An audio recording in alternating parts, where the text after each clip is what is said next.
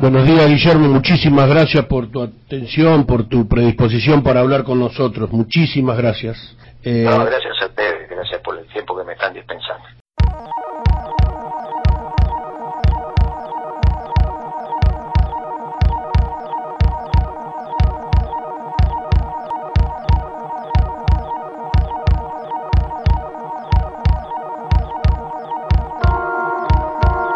Recordamos, y te lo recuerdo seguramente, el papel prensa, cuando se fue Cristina valía 4 pesos con 72. ¿Sabes cuánto vale hoy?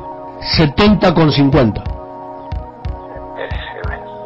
Pero ya el que lo dejó, el que dejó ya de administrar el precio del papel prensa fue Kicillof, cuando yo y, eso hay que decirlo, esa la ley toda queremos cambiarla, que yo, pero el que se dejó de ocupar fue Kicillof. Después, obviamente, imagínate con Macri. Lo que pasa es que hay muchas cosas que, que de, Macri, de Macri eran predecibles. Eh, ahora, ah, no, ahora no son predecibles. claro, pero yo ya te digo que Kicillof dejó de ocuparse. Está bien. Pero tienen como... Kicillof dejó de ocuparse del papel prensa y dejó de ocuparse del cable.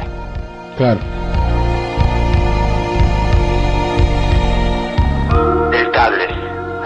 Cable de televisión, digamos, donde te llega. Eran dos temas que la Secretaría se trabajaban, trabajaba con precisión, ¿está bien? En los dos últimos años del gobierno de Argentina, Kicillof esos temas no se ocupó. Claro, cuando yo digo esto, sé por el compañero, muchacho de la verdad histórica, Perón me enseñó que no se le puede mentir pueblo, hay que hablar de cara al sol.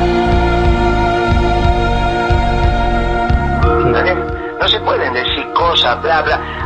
Yo ayer tuve un Zoom, también había dado una conferencia hacía un mes entonces ayer vinieron las preguntas. Entonces una de las preguntas fue, díganme, ¿por qué están tan preocupados ahora por la hidrovía y no se preocuparon en el 2010 cuando le, extendieron la concesión?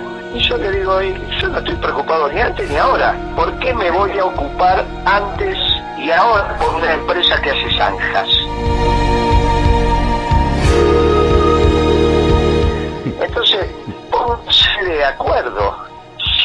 No estaban preocupados, ¿por qué hablar de de una empresa que hace zanjas? Ah, porque no se entiende. Bueno, lo mismo pasa con él.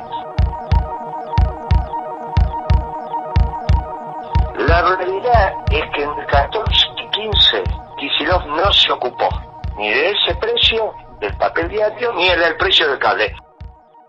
Ahora, pregúntenselo por qué dejó de ocuparse, ¿no?